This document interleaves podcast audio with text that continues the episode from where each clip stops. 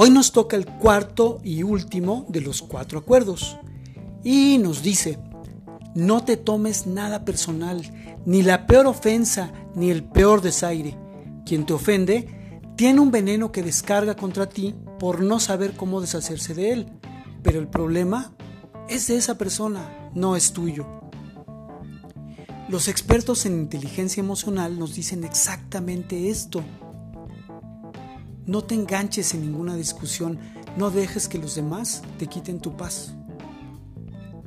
Pon tus límites, pero no permitas que nadie te ataque con su veneno.